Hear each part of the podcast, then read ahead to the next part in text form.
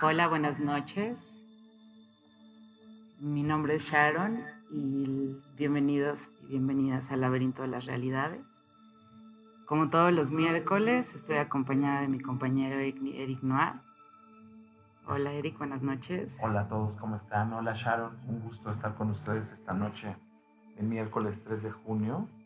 Pues bueno, los invitamos a ponerse cómodos para abrir un espacio de reflexión sobre un mito que a todos nos interesa, creo que a todos nos, nos parece realmente eh, interesante, yo creo que de alguna u otra forma es el mito que nos permite pues realmente construirnos como sujetos.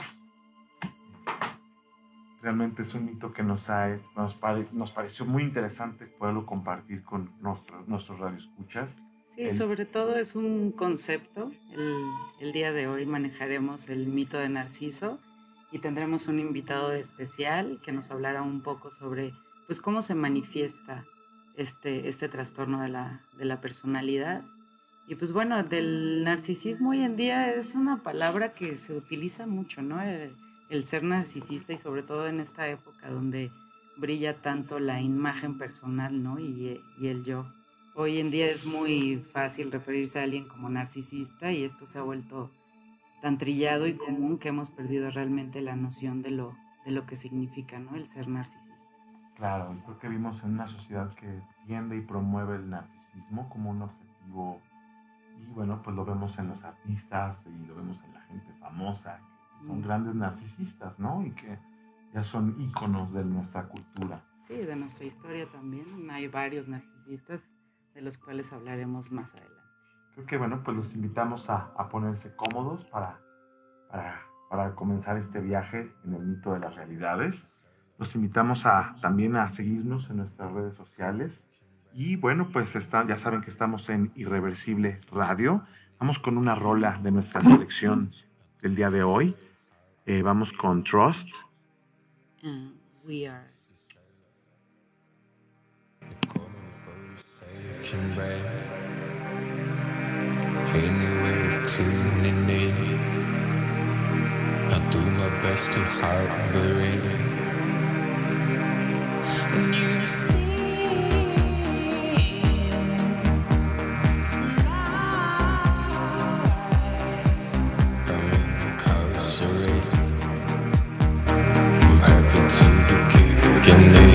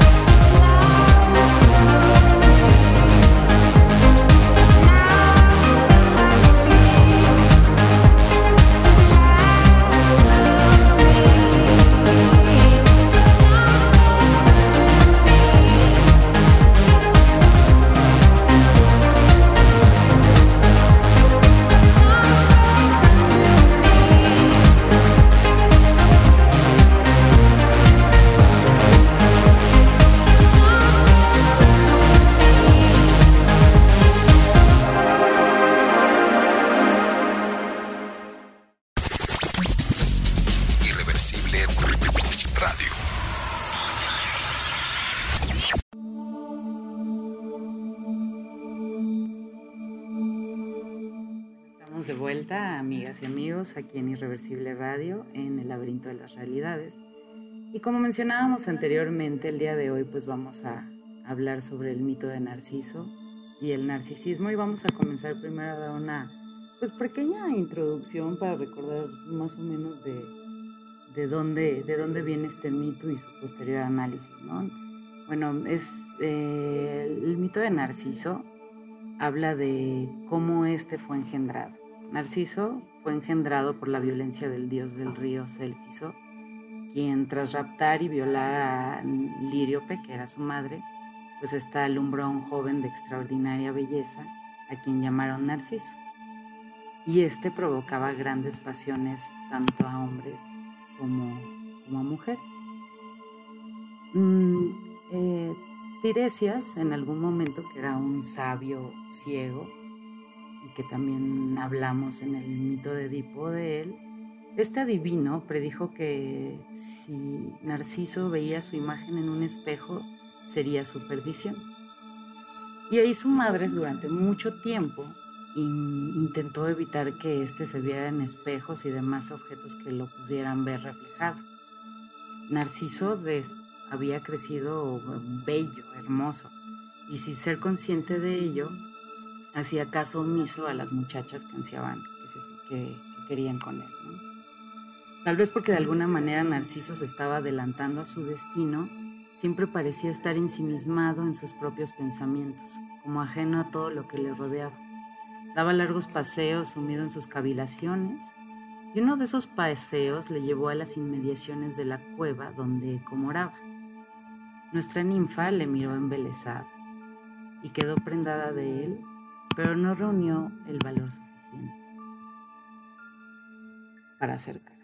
Narciso encontró agradable la ruta que había seguido ese día y la repitió mucho más. Eco le esperaba y le seguía en su paseo siempre a distancia, temerosa de ser vista. Hasta que un día, un ruido que hizo al pisar una ramita puso Narciso sobre aviso de su presencia descubriéndola cuando en vez de seguir andando tras doblar un recodo en el camino quedó esperando. Eco palideció al ser descubierta y luego enrojeció cuando Narciso se dirigió a ella. Este le preguntó, ¿qué haces aquí? ¿Por qué me sigues? Aquí, me sigues. Fue lo único que Eco pudo decir. Maldita como estaba habiendo perdido su Narciso siguió hablando y Eco nunca podía decir lo que deseaba.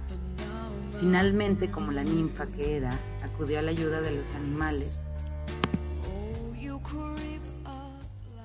Creo que estamos teniendo unos pequeños problemas. Un momentito, lo resolveremos. A ver, Ferrus, por favor, ayúdanos aquí. El mío técnico está apoyándonos. Ferrus. Listo. Bueno, pues Narciso siguió hablando y Eco nunca podía decir lo que deseaba realmente. Finalmente, como la ninfa que era, acudió a la ayuda de los animales que de alguna manera le hicieron entender a Narciso el amor que Eco le profesaba. Ella le miró expectante, ansiosa, pero su risa, risa helada la desgarró. Y así mientras Narciso se reía de ella, de sus pretensiones, del amor que albergaba en su interior, pues Eco moría. Esta se retiró a una cueva donde permaneció quieta sin moverse, repitiendo en voz queda un susurro apenas las últimas palabras que le había oído. Qué estúpida, qué estúpida. Y dicen que allí se consumió de pena tan quieta que llegó a convertirse en parte de la propia piedra de la cueva. Pero el mal que haces a otros pues no suele salir gratis. Y así Némesis, diosa griega que había presenciado toda la desesperación de Eco, entró a la vida de Narciso otro día, que había vuelto a salir a pasear y le encantó hasta casi hacerle desfallecer de sed. Narciso recordó entonces el riachuelo donde una vez había encontrado a Eco, sediento se encaminó hacia él. Así a punto de beber vio su imagen reflejada en el río. Y como había predicho Tiresias, esta imagen le perturbó enormemente. Quedó absolutamente cegado por su propia belleza en el reflejo. Y hay que en cuenta ahí que ese mismo día murió él de inanición, ocupado eternamente en su contemplación. Otros dicen también que enamorado quedó como quedó de su imagen, quiso reunirse con ella y murió ahogado tras lanzarse a las aguas. En cualquier caso, en el lugar de su muerte surgió una nueva flor a la que se le dio el nombre del narciso, flor que crece sobre las aguas de los ríos y pues siempre se reflejó en ellos. Pues qué, qué mito tan interesante.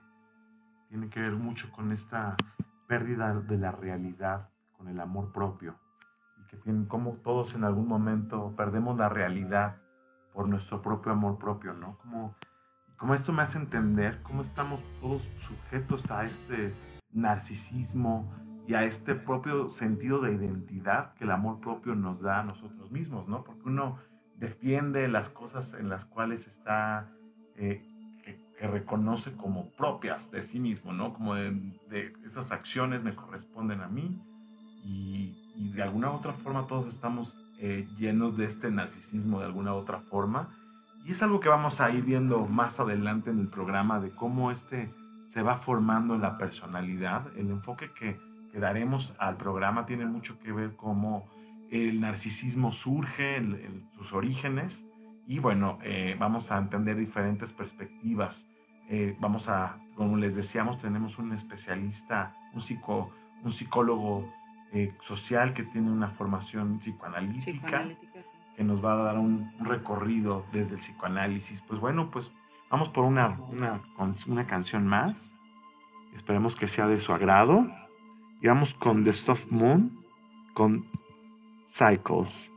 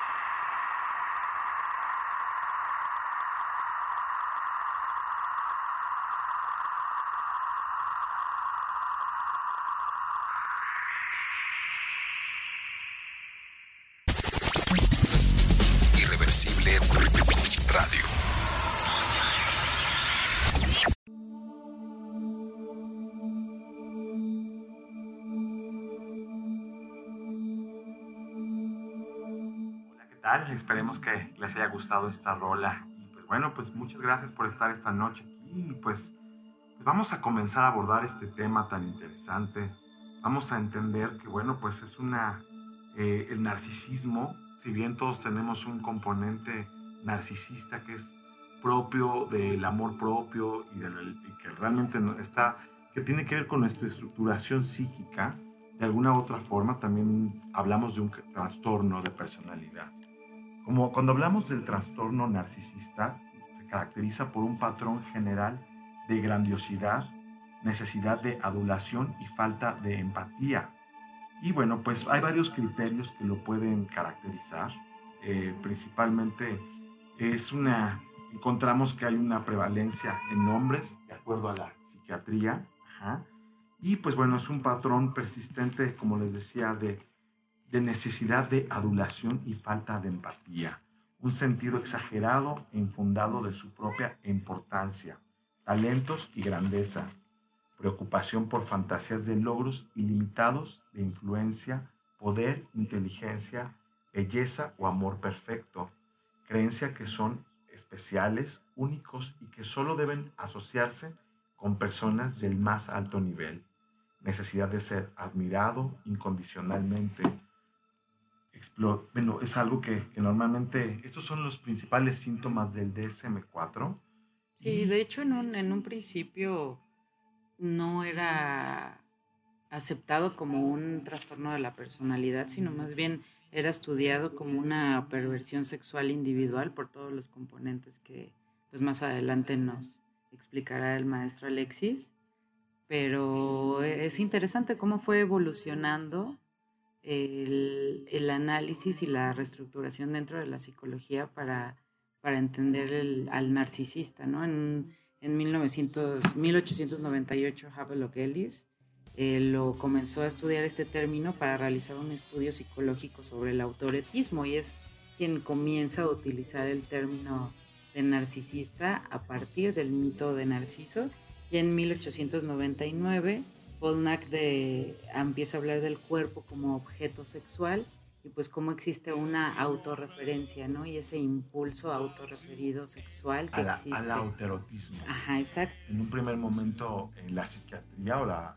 hablamos de los inicios de la concepción de, antes de Freud, se referían como un fetiche más, como un fetiche autoerótico. Sí, como muchas preferencias que hoy en día pues sabemos que no son perversiones como el lesbianismo o la homosexualidad, pero que en ese tiempo pues eran vistos como perversiones sexuales, ¿no? Ya hasta en 1914 Freud amplía este, este término y este tema y ya le da el significado al narcisismo que habla lo que tú mencionabas, ¿no? La autoidealización y la autosobrevaloración de un individuo pues finalmente para aumentar su, baja autoestima. Claro, es muy interesante cómo el narcisismo fue un concepto, es un concepto básico para el psicoanálisis. Y bueno, es, el, Freud lo trabaja a lo largo de su teoría, es un concepto que fue cambiando. Y Alexis nos platicará un poquito de esto. Pero habla también, principalmente es importante que retomemos de un narcisismo primario. Es un estado precoz en el que el niño caracteriza, se caracteriza porque toda su libido se deposita en sí misma. El narcisismo, en este caso, es una etapa natural en la que todavía no hay un yo formado, que el niño está catequizado por la madre. Catequizar significa erotizado por el cuerpo de la madre. ¿Cuál es este término? Catequizar. Catequizar. Es decir, que la madre está libidinizando el cuerpo, como que está erotizando las zonas libidinales del niño cuando se limpia, cuando se le amamanta y demás, ¿no? Cuando duermes con él, lo arrullas, lo tocas. Exacto. El niño tiene un sentido de grandiosidad. El niño en este momento tiene un sentido de grandiosidad en el cual eh, busca, eh, tiene esta idea de, de todopoderoso, ¿no?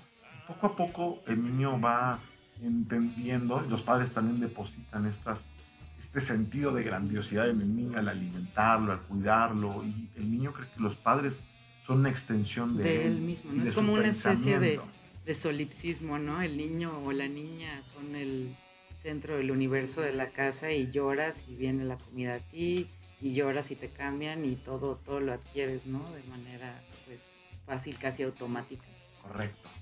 Pero entonces, pero entonces hasta aquí podemos decir que es podría ser una etapa, ¿no? Una el, etapa El narcisismo cuando se en la niñez. Y que cae con una primera herida narcisista, es decir, cuando el niño asume de que pues la, los padres tienen eh, otro tipo de prioridades, de que tienen que también ir a trabajar, de que el niño no es su única prioridad y bueno, que el niño no tiene ese, que sus pensamientos no son, eh, que no pueden cumplir cualquier orden que, el niño considere. Entonces hay una pequeña, hay una herida narcisista que es necesaria para que haya un yo, es necesaria para el resurgimiento de una figura eh, ya integrada, de una percepción de, de un yo integrado, ¿no? Tenemos aquí un comentario de Dominic, nos dice, hay más incidencia en los hombres, y dice, y además son personas que quieren que los otros y otras les sirvan, ¿no? Eh, que, es como que hay aspectos epidemiológicos que sí podrían eh, eh, reforzar un poquito lo que comenta Dominic, que hay, una, hay una tendencia más hacia los hombres pero también es algo que también que se encuentra en las mujeres. Sí, de hay, hecho, hay diferentes tipos de, narcisismo. El narcisismo es una propiedad que caracteriza a todas las psicopatologías, porque todas las psicopatologías se caracterizan también por tener un narcisismo, pero hablamos de un narcisismo que voy a justamente explicar que es también un narcisismo secundario, que Freud lo explica como es aquel en el cual la, la libido que estaba puesta en los objetos se contrae hacia el yo, eh, volviendo un estado de psicosis. Eh, Freud lo trata a lo largo de, su, los diferentes textos y lo refuerza también en Duelo y Melancolía, al considerar que los melancólicos eh, tienen una, la libido se regresa al haber una identidad con ese objeto perdido de amor. Es decir, que muchas veces entendemos en este caso que los melancólicos son aquellos que pierden el, al estar totalmente, al, haber puesto todo su amor en este objeto perdido, eh, olvidaron toda esa pulsión agresiva que tenían contra ese objeto y esa agresión se quedó contenida en sí mismos y es por esto que, que eh, totalmente es como muy agresivo su depresión. Es una depresión melancólica porque hay una identidad, hay una identificación con ese objeto que se perdió porque no pudieron eh, realmente integrar la parte eh, agresiva o conflictiva que tenían con esa persona, tal vez, con ese ser amado, que tal vez había un sentimiento ambivalente. Ellos le quitan todos los elementos negativos para que esta persona, eh, que fuera un santo, y toda esa negatividad y agresión se va contra ellos mismos. Así es como Freud explica el duelo y la melancolía en este texto. Sí, bastante interesante. Y mira, para pues, profundizar estas respuestas, nos gustaría presentar esta noche al maestro Alexis. Y pues bueno, Alexis, buenas noches. Me da mucho gusto que, estés esta, esta noche con nosotros. Y pues nos gustaría que ampliaras un poquito el tema, porque finalmente mm, Eric sí es psicólogo. Yo no soy una experta, pero me interesan estos temas. Y, pues sí, si quieres ahondar un poco en las cuestiones que hemos estado abordando ahorita, te agradecería mucho. Hola, buenas noches. Pues me presento brevemente. Mi nombre es Alexis Rendón. Soy graduado por la de psicología, mi línea por la que me vertí desde un principio fue el psicoanálisis, a pesar que, digamos, legalmente eh, lo que se marca es otra cosa, es clínica y social. Yo agradezco mucho a mi maestro de psicoanálisis, un saludo por ahí, no creo que me esté escuchando ahora, pero después le puedo pasar el programa grabado. Este, Juan Carlos Bojalín, un gran psicoanalista que me instruyó. Ahora estoy terminando la maestría en Ciencias Sociales en la UACM, en donde estoy muy, muy contento de la formación que nos dieron.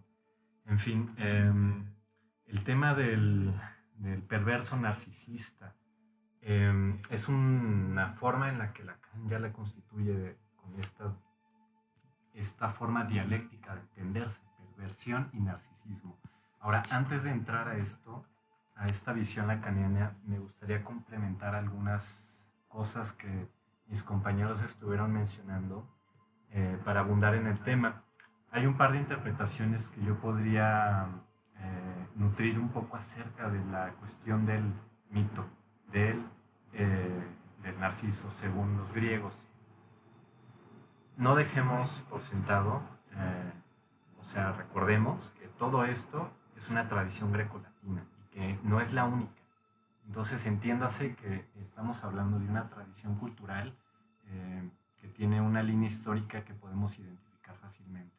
Bueno, dicho esto, em, hay dos cuestiones que, surgen con el mito de Eco y Narciso. ¿Por qué Eco? ¿Por qué se llama Eco? ¿Y qué significa Eco? Eh, pongámoslo así en, los términos más, más, más eh, cotidianos de nuestra experiencia. Eh, empecémoslo a asociar con palabras. El eco se da en un lugar donde hay una oquedad, un lugar grande, espacioso. Entonces estamos hablando de un vacío. Ahora, ¿qué pasa con el eco? ¿Cómo funciona? Es a través del sonido. Entonces, a ver, hay un sonido y hay un silencio.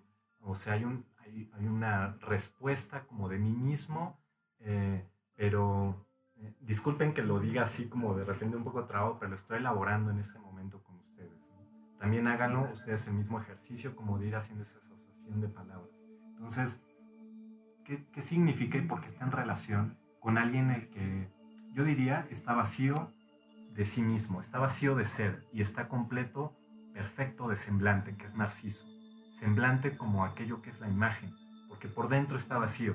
Y Eco es como si tuviera otra parte que Narciso no tiene y viceversa. Hay algo que, Eco no tiene, que es imagen. Entonces un Eco no tiene imagen, ¿verdad? Tiene una huella sonora. Y esta huella sonora está muy cerca de lo que significa el significante para Lacan, que es un término extraído de Saussure, del positivismo, eh, de, los perdón, de los estructuralistas, de los primeros estructuralistas, eh, en donde el significante es el reverso del significado, es decir, hay un componente que es meramente inconsciente y que es subjetivo sobre todo.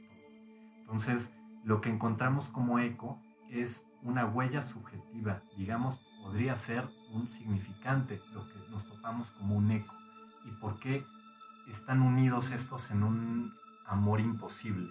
Porque, por un lado, Eco está enamorada de un reflejo tal vez de sí misma. No sé, es una interpretación mía, pero realmente Eco está enamorada de Narciso. A ver, Narciso tenemos muy claro que está enamorado de sí mismo, pero eh, Eco de verdad es tan ciega que no ve que Narciso no la quiere.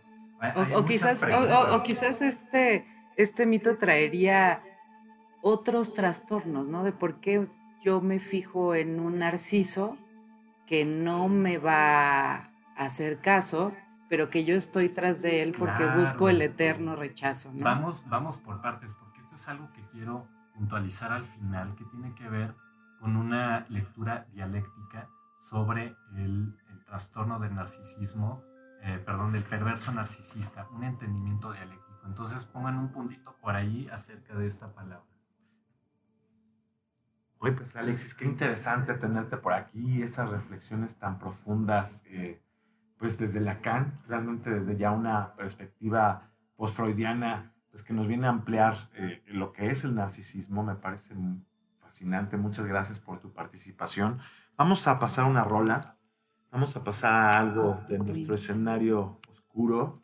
El día de hoy vamos con Cocteau Twins. Con la canción Shallow Den Hollow.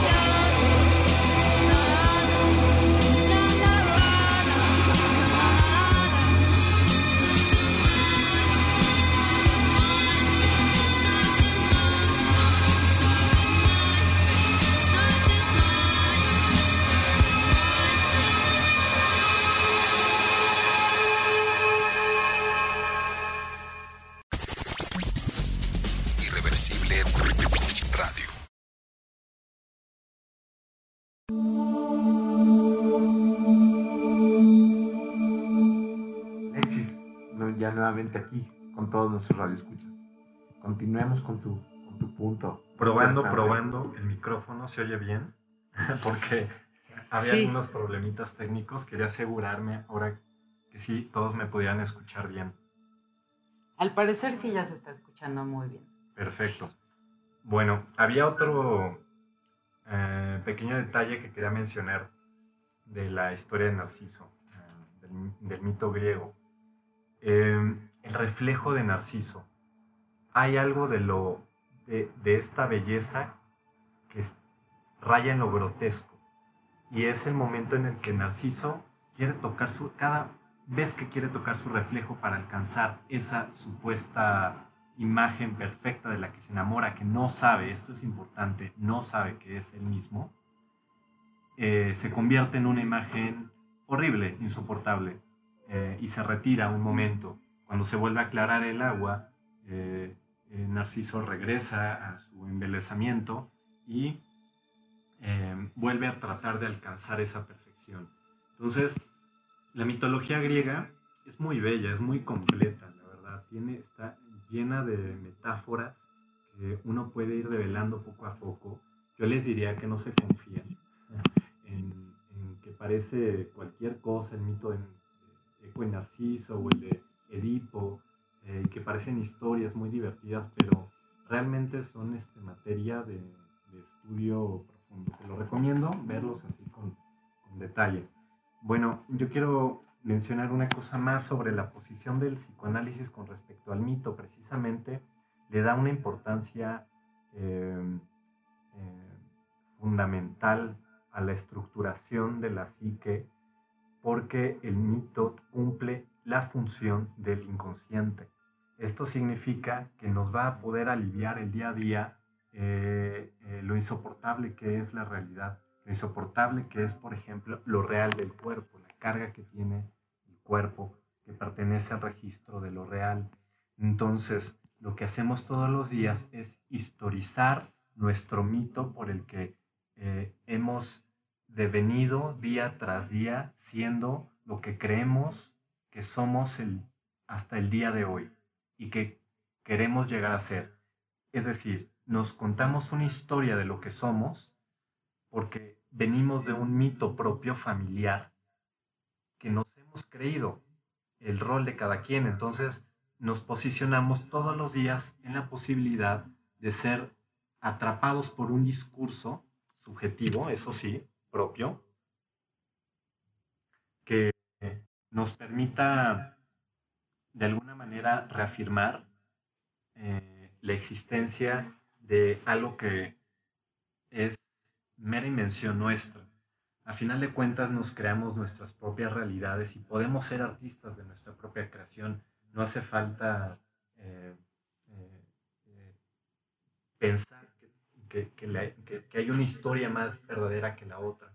Alguna vez lo mencioné, la primera vez que me invitaron aquí, que las mitologías para los, los, ah, las antiguas civilizaciones, las antiguas culturas, como las modernas, eso no importa.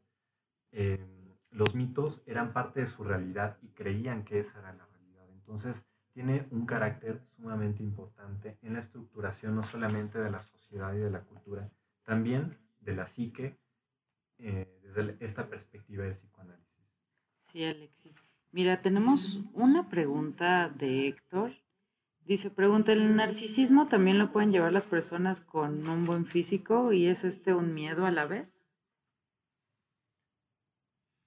Bueno, me gustaría responderte eh, eh, de una manera sencilla, pero no, podría ser nada más un sí o un no, porque en, estas cuestiones de las estructuras psíquicas, digámosle, estructuras clínicas propiamente dichas, eh, no hay una pureza de patologías, ni de rasgos, ni de signos, ni de, ni de eh, posiciones del sujeto. Eh, usualmente somos muy diversos y hay unas personas más diversas que otras. Entonces, puede que cierto narcisismo sea benéfico para la salud, así como Freud llegó a decir que la hipocresía era hasta cierto punto necesaria para la cohesión social, porque si dijéramos, anduviéramos por la vida siempre diciendo la verdad de lo que pensamos del otro o de las cosas, habría serios choques. Díganme si no. No, y por eso existen los, chi los chistes, los albures aquí en. México, o sea, no, no todo se puede decir directamente y pues deben de haber ciertas, ciertas reglas que mantengan esa especie de distancia o respeto y que finalmente son prueba de lo que realmente queremos hacer, ¿no? Y todas las pulsiones y todo el instinto de, primeramente, pues sexual, ¿no? También. Sí, tienen esa función. Y con- algo que te podría responder sobre esto es que el tener cuidado del físico es, ah, es una cosa muy importante para la salud. Es decir, ah, la mente en, eh, en la cultura japonesa no está separada del cuerpo. Entonces son una unificación eh, imprescindible. Y por otro lado está el desarrollo espiritual, eso sí, lo ponen en otra esfera. Entonces, si tú lo piensas como parte de tu salud integral y no nada más te dedicas a eso, sino también te interesa cultivar tu mente, entonces vas a desarrollar tu cuerpo de otra manera, no va a ser nada más la de un reflejo en el espejo, que realmente es, es, este, es una pequeña parte de lo que somos. Y también nos preguntan, ¿las clases sociales favorecen al narcisismo? Ah, y esto es un- una cosa muy, muy bonita la que acabas de decir. ¿Cómo te llamas? Eh, Henry. Henry. porque el capitalismo es, tiene, tiene una estructura de un perverso narcisista. Esto es parte de lo que me gustaría exponer a continuación. Eh, queda, queda muy bien para el perfil de lo que genera, eh, de lo que alimenta, de lo que nutre la vida en el capitalismo globalizado, es decir, la era del neoliberalismo, que es la globalización, tiene la estructura de un perverso narcisista con tendencias a psicotizarse. Y esto es algo que Lacan declaró alguna vez en la conferencia de Milán acerca de la estructura del capitalismo, que tenía, eh, como no estaba castrada, tendía al reviente, es decir, no tiene un límite para sus deseos, puede eh, acceder a, a- a una forma de desear infinita que no es detenida más que por, por ejemplo, el dinero. O sea, si tienes todo el dinero, puedes acceder al infinitum, a cosas y a placeres que, que rayan en lo grotesco, precisamente. Por eso está ahí eh, al tocar supuestamente la perfección de la felicidad. Y en el vacío, belleza, ¿no? Y regresar a ese vacío donde no, no hay un eco, donde no choca esa voz eh, con ningún lado, porque no hay en dónde reflejarse. ¿no? Claro, claro, porque es un concepto dialéctico y qué bueno que me lo recuerdas, Sharon, porque esa es la otra parte. Eh, Narciso no, la historia de Narciso no va sin la de Eco. Entonces, en esta dialéctica del amo y el esclavo se entiende eh, desde Lacan el cómo funciona el perverso narcisista. Em, ¿Cuál es el perfil social eh, de un alguien que está realmente enfermo en- en- en este sentido? pues los tiranos en el mundo, es muy fácil verlo, el amo y el esclavo. A ver qué significa en este sentido. Un amo, para poder ser amo, para poder existir, necesita del esclavo. Y, y el esclavo, su lugar es el de no, el no ser, perdón. El de el no ser, está en el lugar del no ser. Entonces, el amo tiene que hacer sufrir al esclavo, pero a la vez el amo es esclavo del esclavo. No existe sin el esclavo. Entonces está atado a su goce, a su goce. Y aquí hay que diferenciar goce de deseo desde la conceptualización psicoanalítica. Porque en la estructura clínica del perverso, el perverso va a negar el deseo y afirmar el goce. El goce es un sufrimiento que se disfruta. Se puede manifestar de maneras infinitas. Por ejemplo, con el deporte. Alguien que está en las Olimpiadas y que llega a volverse loco por correr más rápido. En serio, eso sucede en cualquiera de las formas que se pudieran imaginar, si es la humanidad. Entonces, volviendo a la estructura perversa. La diferenciación, por ejemplo, aquí cabría, cabría la, unir la cuestión de la psicosis. en la psicosis lo que sucede es que hay una... está fuera del discurso, dice Lacan. El psicótico, el perverso todavía usa el discurso, de hecho lo usa de una manera excelente, y esto es muy importante.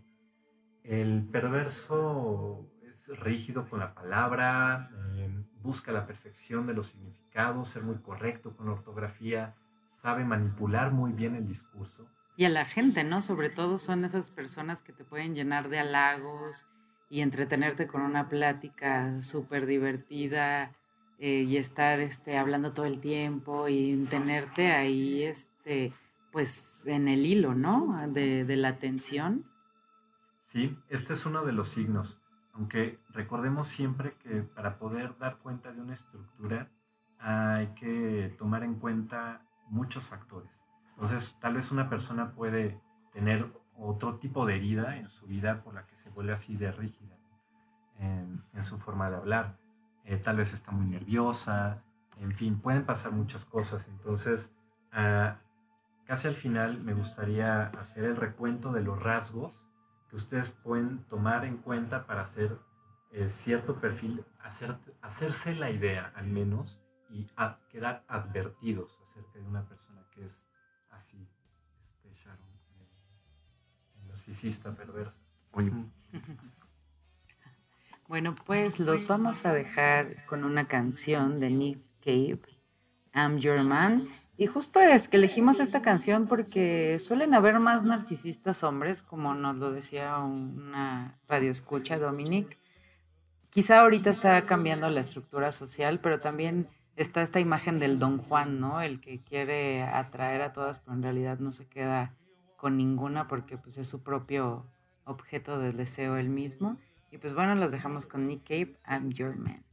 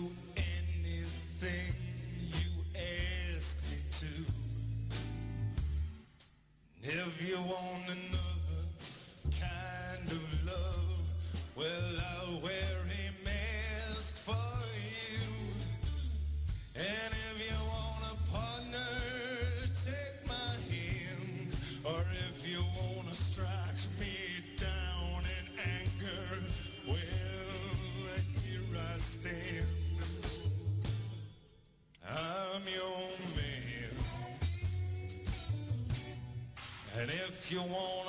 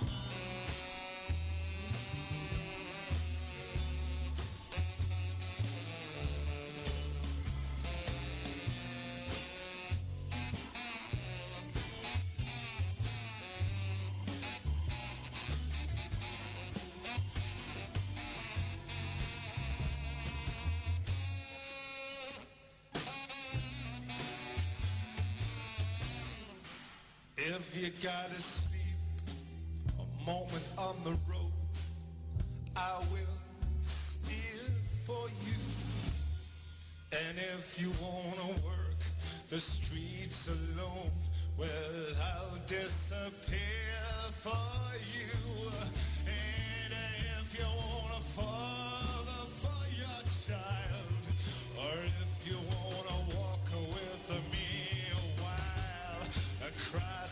sand, I'm your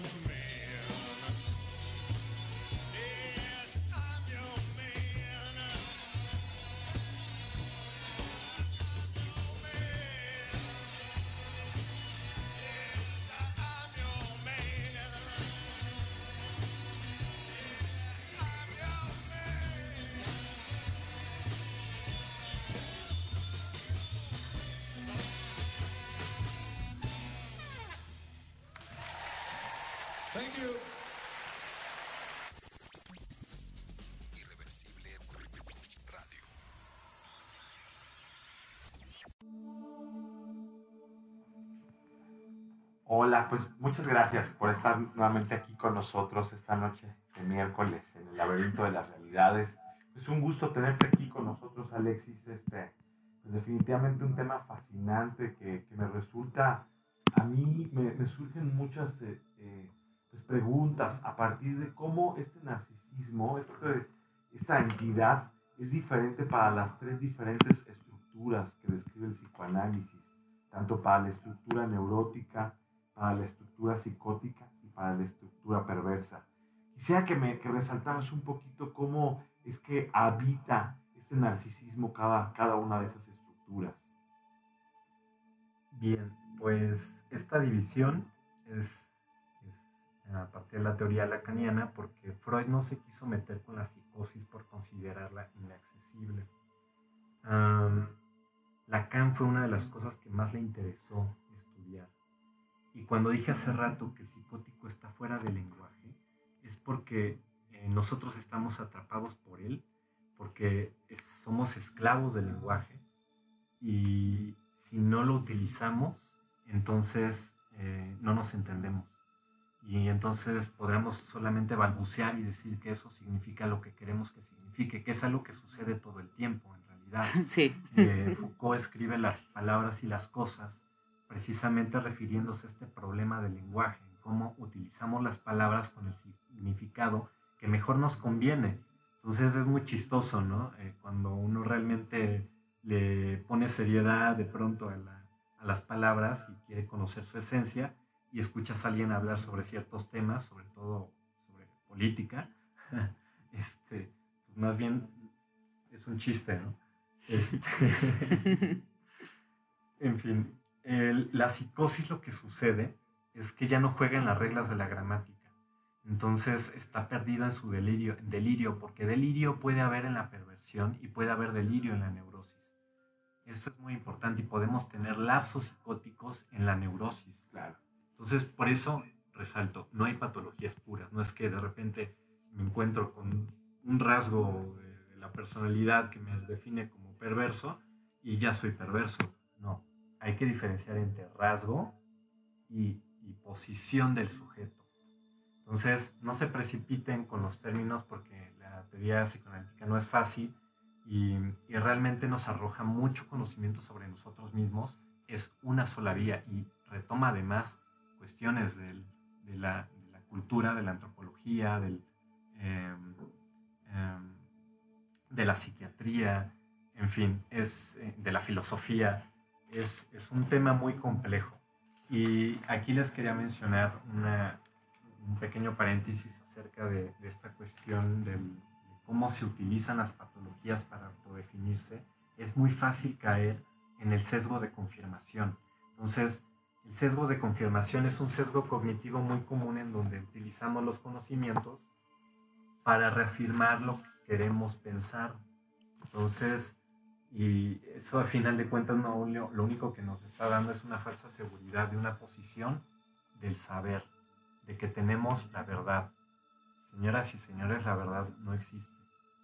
Oye, qué padre, definitivamente, ¿eh? totalmente esto me, me remite mucho como a, a la poesía, como realmente estamos en un, Sí. a la creación misma. Oye, pues quería platicarte, quería comentarte, Alexis, que tenemos unas preguntas del público.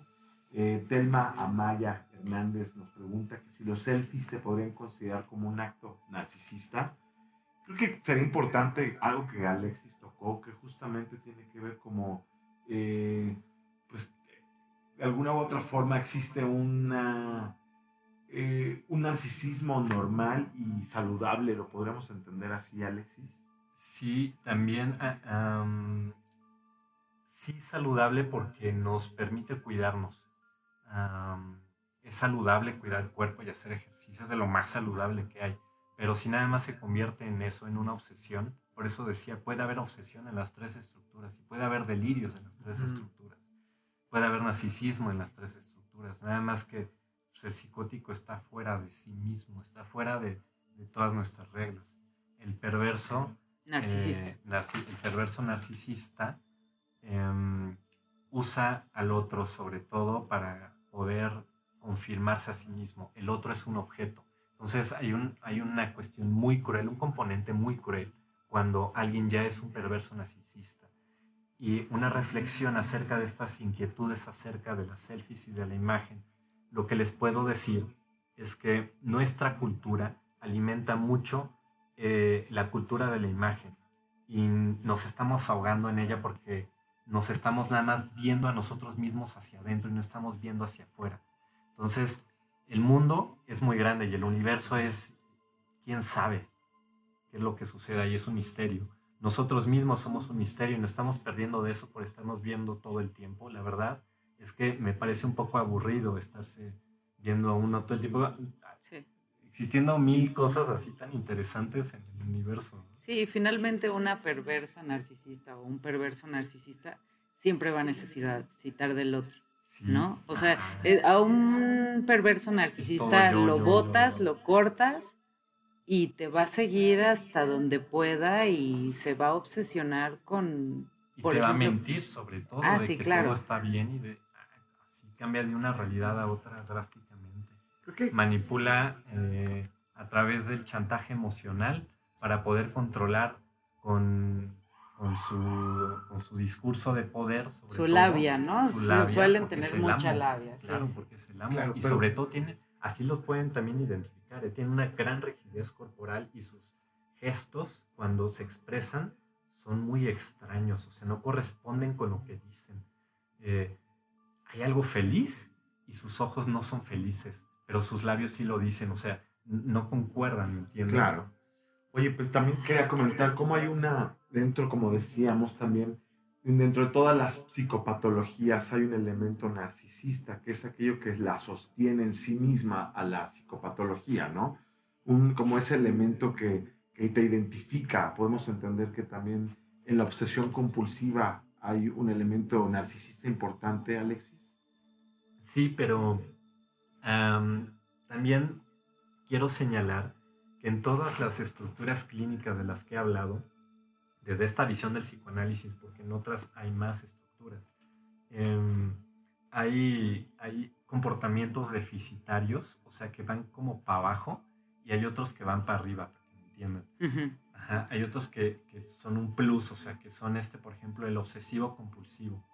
Ah, la obsesión puede estar bien dirigida y la ciencia y el avance del conocimiento en todas las ciencias, las sociales y las científicas y las antiguas también tienen que ver con una capacidad de las mujeres y de los hombres para volverse locos por un tema y de repente eh, lograr cosas inesperadas.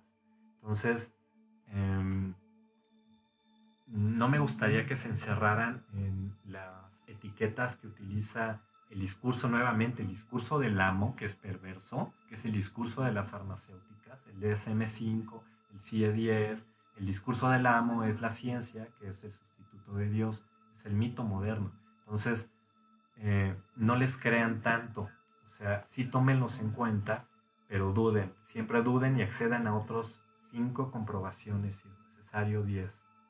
Sí, y nos pregunta Jesús Adrián, un saludo, dice, ¿existirá alguna correlación entre los cánones de belleza estética y lo que se considera como patologías o desórdenes. Quiero, o sea, a ver, voy a traducir un poco. O Sí. sea, que así, si hay una relación, si tú eres atractivo físicamente, es más probable que desarrolles este tipo de patología. Creo que es un poquito relacionada con la otra, con la otra pregunta. Pues yo creo que aquí valen los recursos que cada uno tenga para poder af- afrontar esto, porque hay que ser responsables de uno mismo a partir de los 13 años, yo le calculo. Entonces, después ya no hay pretexto como que es culpa de mi papá y de mi mamá y del otro, siempre del otro, o sea, siempre es culpa del amo. Entonces, es como si nos hubieran obligado en algún momento de nuestra existencia a que solo tomemos la posición de víctimas o de victimarios y no podamos tener otra posición posible. Eh, hay que cambiar esa mentalidad. Eh, y, y entonces depende de cada uno de nosotros. Claro. Tener recursos para poder evitar que nos envuelva un hábito y nos convierta en un monstruo. Y claro, también algo interesante y también desde otro abordaje, también desde el psicoanálisis, es de que hay una compensación. Hay sujetos que son narcisistas compensatorios, es decir, que tienen una eh, personalidad que tiene que ser compensada con una, una baja autoestima, con un, No, pues, con un narcisismo después. muy, muy exacer- exacerbado, ¿no? Es como una, una característica muchas veces de estos sujetos, ¿no? Que realmente es una actuación, este todo. Y algo interesante que comentaban también ustedes, chicos, era el tema de cómo el narcisismo depende, necesita de los otros. Porque tal vez el psicópata lo necesita para destruirlos, el narcisismo necesita para que lo alaben es algo muy diferente. Entonces también hay que también entender de que eh, sí existe un grado de narcisismo importante al querer destruir a los otros, definitivamente, pero lo que caracteriza al narcisista es esta necesidad que lo sostienen los otros. Sí, es mucho más sádico, efectivamente. Claro. Mantiene viva a su víctima. Exacto. Sí, ¿no? Y normalmente este siempre está absorto en fantasías de éxito, de poder, de, de brillantez, de belleza o de amor ideal ilimitado.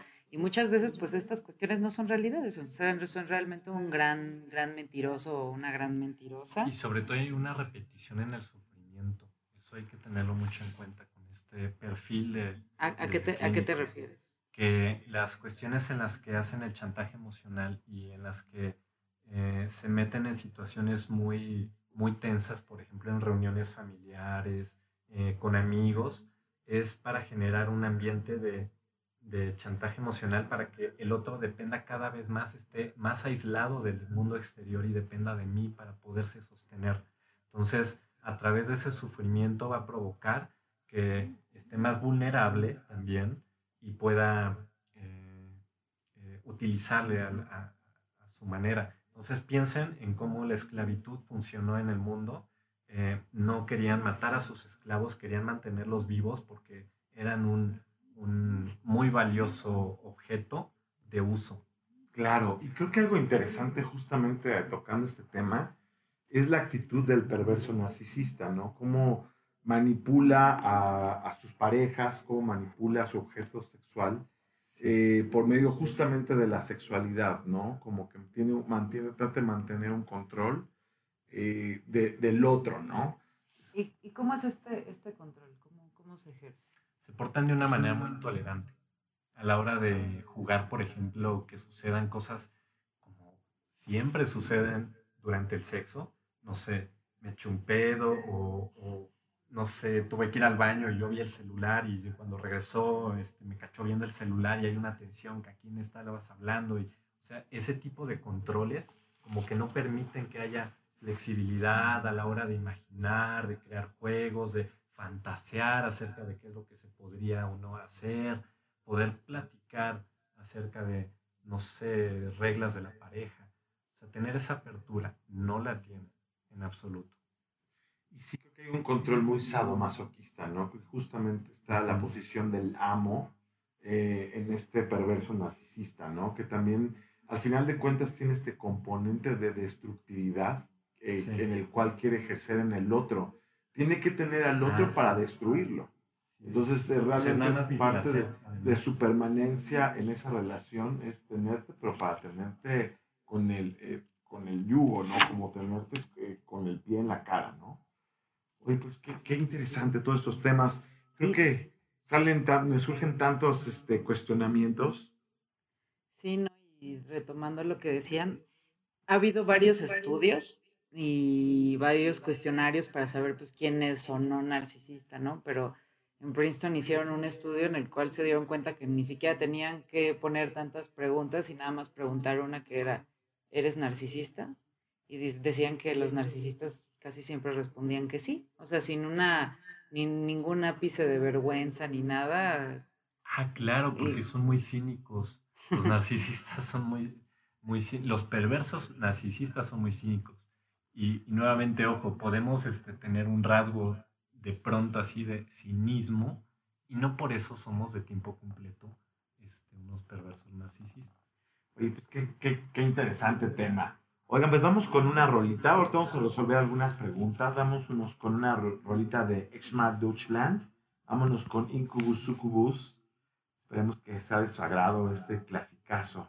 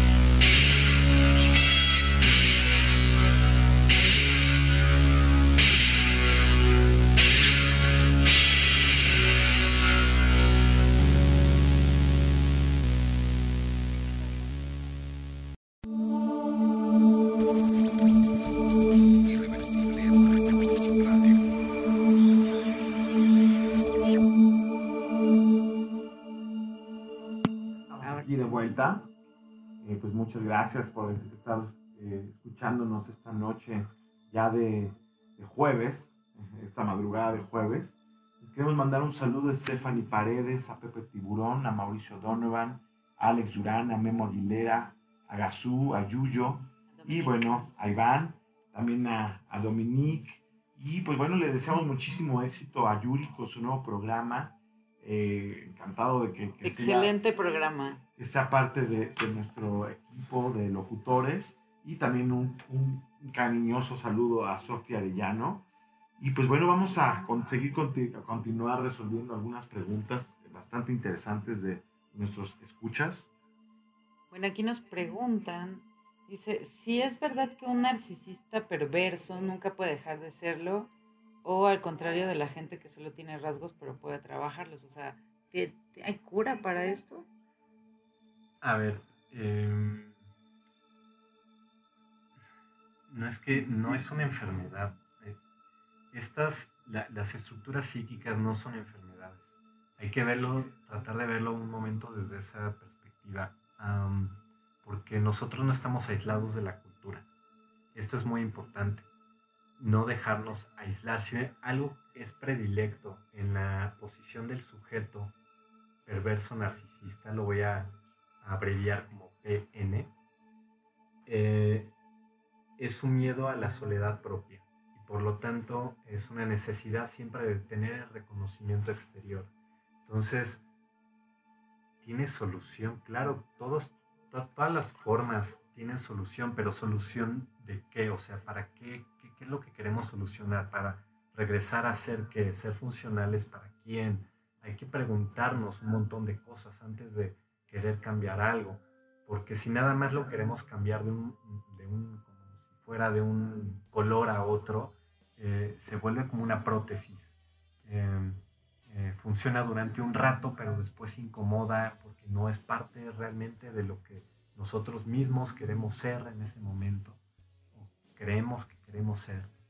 Y, y entonces nos incomoda y la desechamos. Por eso esos cambios, cuando se, realmente se quiere cambiar, am, se tienen que preguntar de manera radical. Radical significa ir a la raíz. Ir a la raíz es preguntarse sobre fácil unos 500 años de historia, así como mexicanos, se los pongo eh, cortito porque este, habría que voltear a ver sí, la historia de los padres, de los abuelos, de los bisabuelos y después de los bisabuelos todos son nuestros tatarabuelos.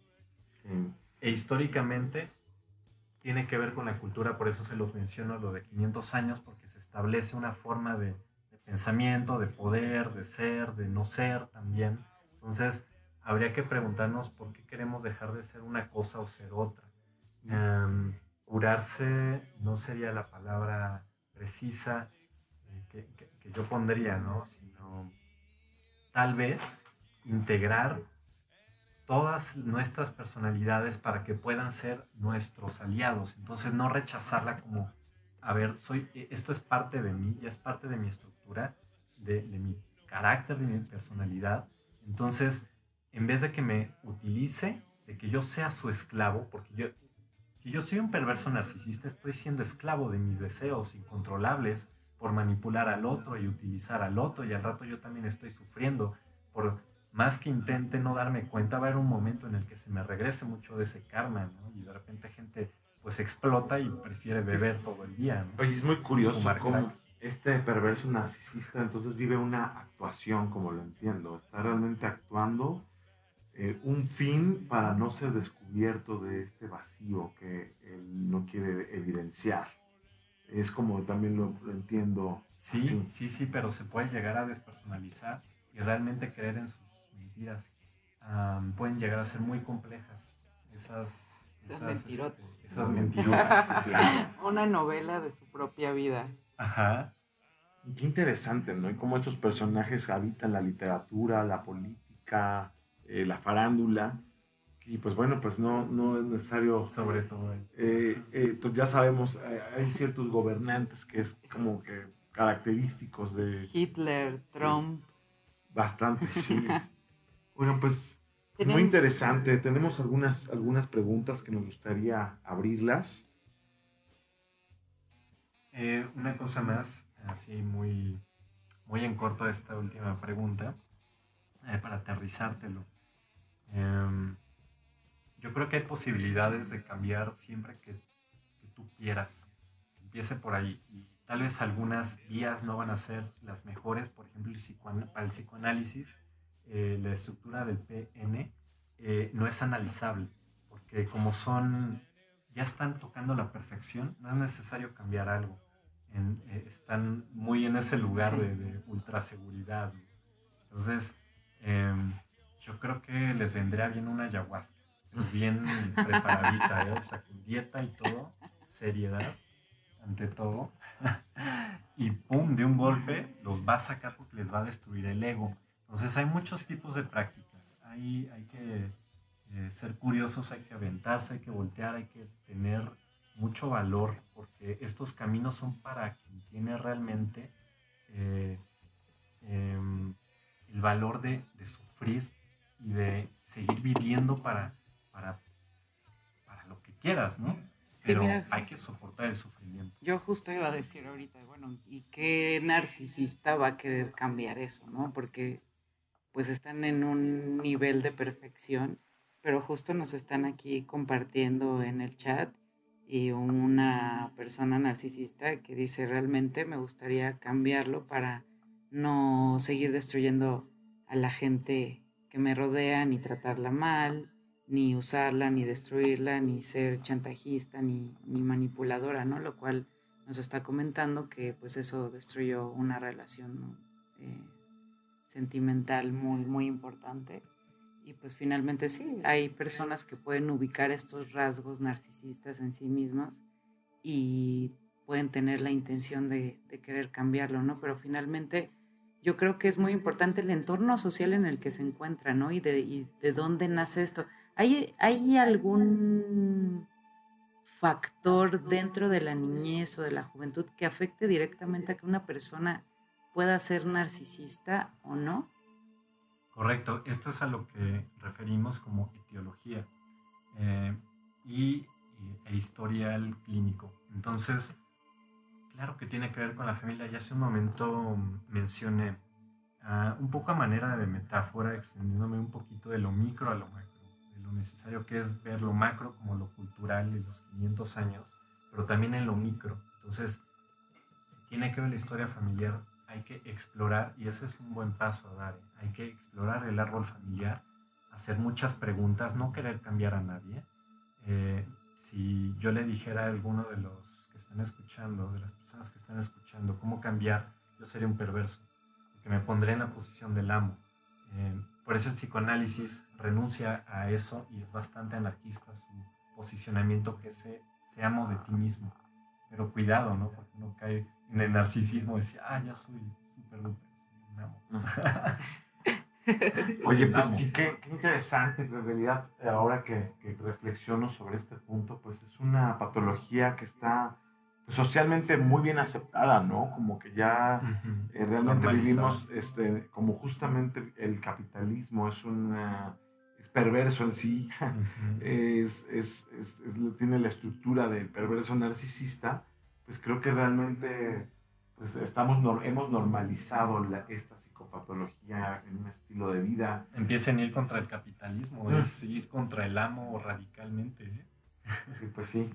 Oye, pues qué, qué interesante, definitivamente es un tema que, que nos resulta interesante abordar y pues también que nos quede claro que el narcisismo no es necesariamente una enfermedad, una patología, sino es un rasgo que caracteriza a diferentes psicopatologías o diferentes estructuras, como lo dice Alexis, ¿no? No es algo que sea solamente eh, propio, que yo, yo soy narcisista. Sí existe una caracteropatía eh, que, que- que se conoce como narcisista, ¿no? Pero tenemos que entender que es un elemento que tanto diferentes estructuras, Alexis lo está haciendo desde una lectura desde Lacan, pero si lo entendemos desde otros autores, no sé, también podemos pensar que las personas que son borderline tienen un fuerte componente narcisista, o las personas también que son este, eh, el que vive en la neurosis también tiene un elemento narcisista distinto, pero que sí les permitió ir hacia los objetos, ¿no? Y no como ese narcisismo secundario. Importante también creo que un tema central del narcisismo es entender que es una etapa natural, que en realidad también existe una necesidad de, de amor, como de, eh, para realmente el, del autocuidado, que no hay que, que hay que saber reconocer como un- de acuerdo. un elemento, eh, pues, de- inclusive de la salud y del equilibrio eh, que, que- que tenemos que promover. Sin embargo, también hay, una, hay un rasgo caracteropático, hay un rasgo que, que se caracteriza. Eh, Acuérdense que hasta el exceso de amor hace daño. totalmente. Oigan, pues hablando de este exceso de amor, creo que me gustaría ir con una rolita, ya casi para regresar y, y despedirnos. Bueno, esta es una canción de Fiona Apple de nombre Shadow Boxer.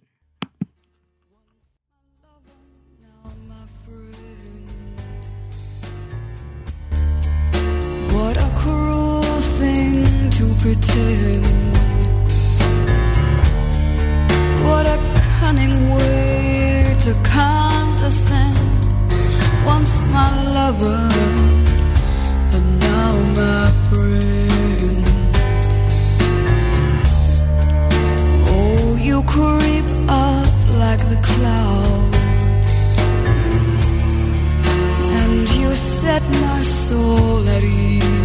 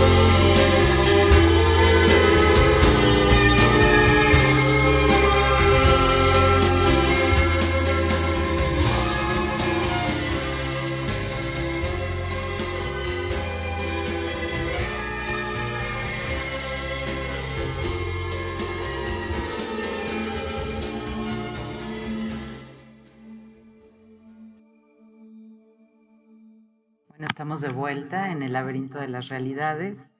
Y pues muy, muy interesante esta, este tema del narcisismo y tenemos pues varios comentarios que parece que muchas de nuestras radioescuchas son narcisistas. y pues bueno, tiene una pregunta, dice, eh, ¿el narcisismo puede actuar como un mecanismo que obligue a una persona a perfeccionar tareas que de otro modo no podría hacer? Te contesto con una pregunta más, perdón, con una, un comentario más amplio sobre esto. Ok. Lo que yo aprendí, no precisamente a través del psicoanálisis, sino de las enseñanzas de la psicología eh, transpersonal de Claudio Naranjo, específicamente de esta línea, es muy importante lo que estoy diciendo. Es como a- a- hay que aprender psicoanálisis con Freud y Lacan, ¿eh? primero, y después pues leer otros. Y es lo mismo con esto, hay que aprender eh, transpersonal con Daniel, eh, perdón, Oscar Ichazo y, Claudio Naranjo. Em, lo que ellos mencionan es que lo que hay que hacer es integrar todas las personalidades. Y esto también me lo explica de una mejor manera la herramienta del aikido. Em, el fundador crea un arte marcial que es el arte de la paz, pero que te enseña qué hacer en el momento de la cuando la guerra toca tu puerta. Entonces, hay que estar preparado para todos. Es como decir, aunque yo sea una persona de la paz, voy a estar listo si necesito actuar con mi energía violenta. Entonces, todos tenemos una energía violenta, aunque no la queramos utilizar, es natural a nuestra condición como mamíferos. Lo mismo que tenemos otro tipo de energías que nos habitan y que son parte de lo que es, de lo que es eh, el ser humano y lo, que es ser también animales. Entonces, lo importante es que ninguna nos domine, que ninguna se vuelva un hábito monstruoso que decida cómo debe determinarse nuestras decisiones y nuestra vida y que finalmente se vuelven a veces tan monstruosas que nos arroja a la inercia del hábito de cómo de no saber por qué uno actúa, sino hacerlo a través del hábito y no dar cuenta realmente que, que no, no hay una determinación acerca de, de cómo hacer las cosas. Entonces, repito, lo que hay que hacer es no tachar una parte de nosotros que nos pueda parecer muy oscura porque nuestro juicio moral eh, determinado por una época cultural nos ha dicho qué es lo bueno y lo malo, que ha inventado el bien y el mal. Y entonces estamos clasificando ciertas partes de lo que somos, ciertos fragmentos, como buenos o malos. Lo que hay que hacer es llevarlos todos a un círculo en donde puedas mantener mantenerlos, digamos, a raya y tal vez de repente liberarlos un poco, permitirles ser aliados y decir, hoy sí quiero hacer esto, hoy no quiero hacer aquello, y entonces poder tener un poquito más de, de, de decisión, de capacidad de tener diferentes caminos, de decidir al momento de que surge un- una situación X que usualmente nos llevaba a actuar siempre de la misma manera. Entonces, no se vuelve ya una clase de adicción química a una reacción eh, eh, afectiva, que es lo que nos sucede, que venimos arrastrando usualmente desde niños, esas heridas que nos crearon nuestros padres y a la vez sus padres, porque no resolvieron ese tren generacional que viene sobre nosotros. Entonces, al momento de enfrentarnos con esas situaciones adversas, podamos tomar una decisión no de un camino, sino pensar en cinco caminos diferentes. Es como mi camino sináptico ya no va en una forma lineal, sino que puede dar vueltas hacia otros caminos y ya no es un ipso facto, ya no es veo al perro y me da miedo por mi trauma de niño, es veo al perro y leo a ver si está enojado o está tenso o está triste o está feliz, ¿no? O sea, te detienes ya un poquito como a leer qué es lo que está sucediendo a tu alrededor en la realidad, porque puede que tu percepción de la realidad esté mal.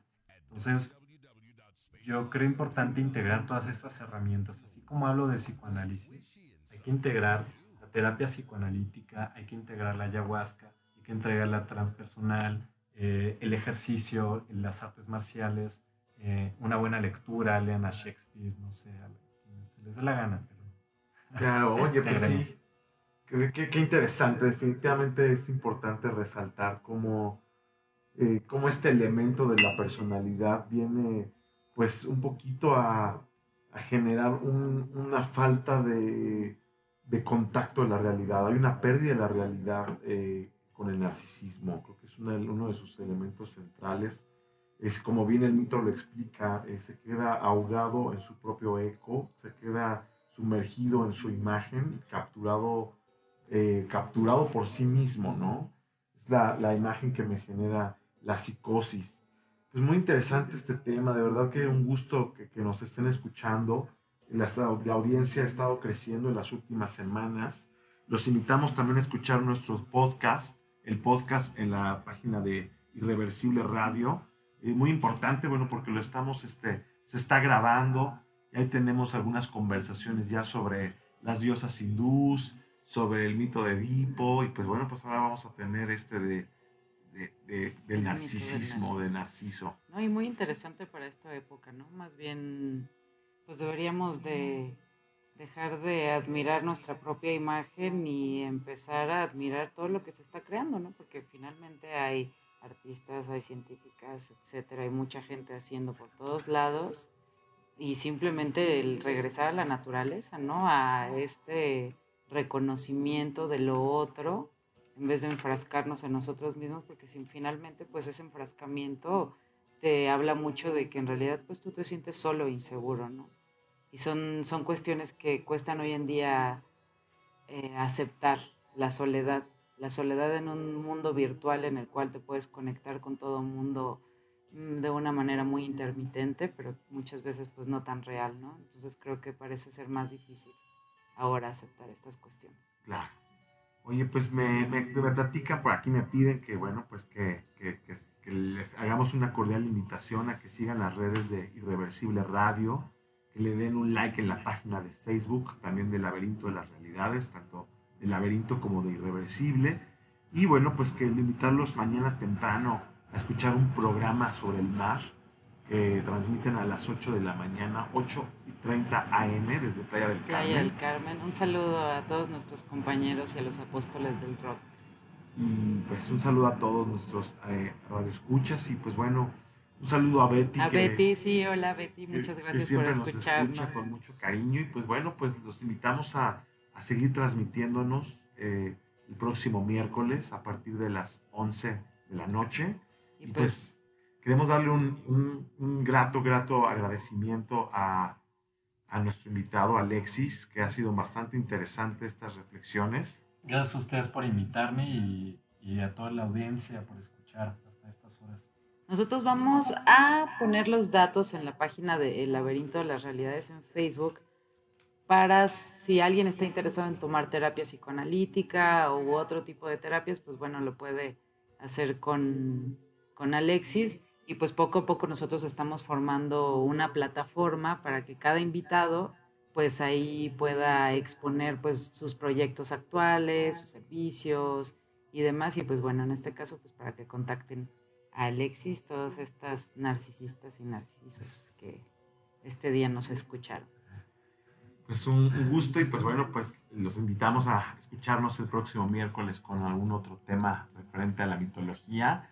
Estamos trabajando ya sobre cuál será, nos- cuáles serán nuestros siguientes programas, ya con diferentes invitados, así es que escúchenos y estén pendientes de las, del siguiente programa. Pues bueno, mi nombre es Sharon Mi nombre es Eric Noir. y un gusto saludarles esta noche. Esperamos que tengan lindos sueños. Esto fue El laberinto de las realidades.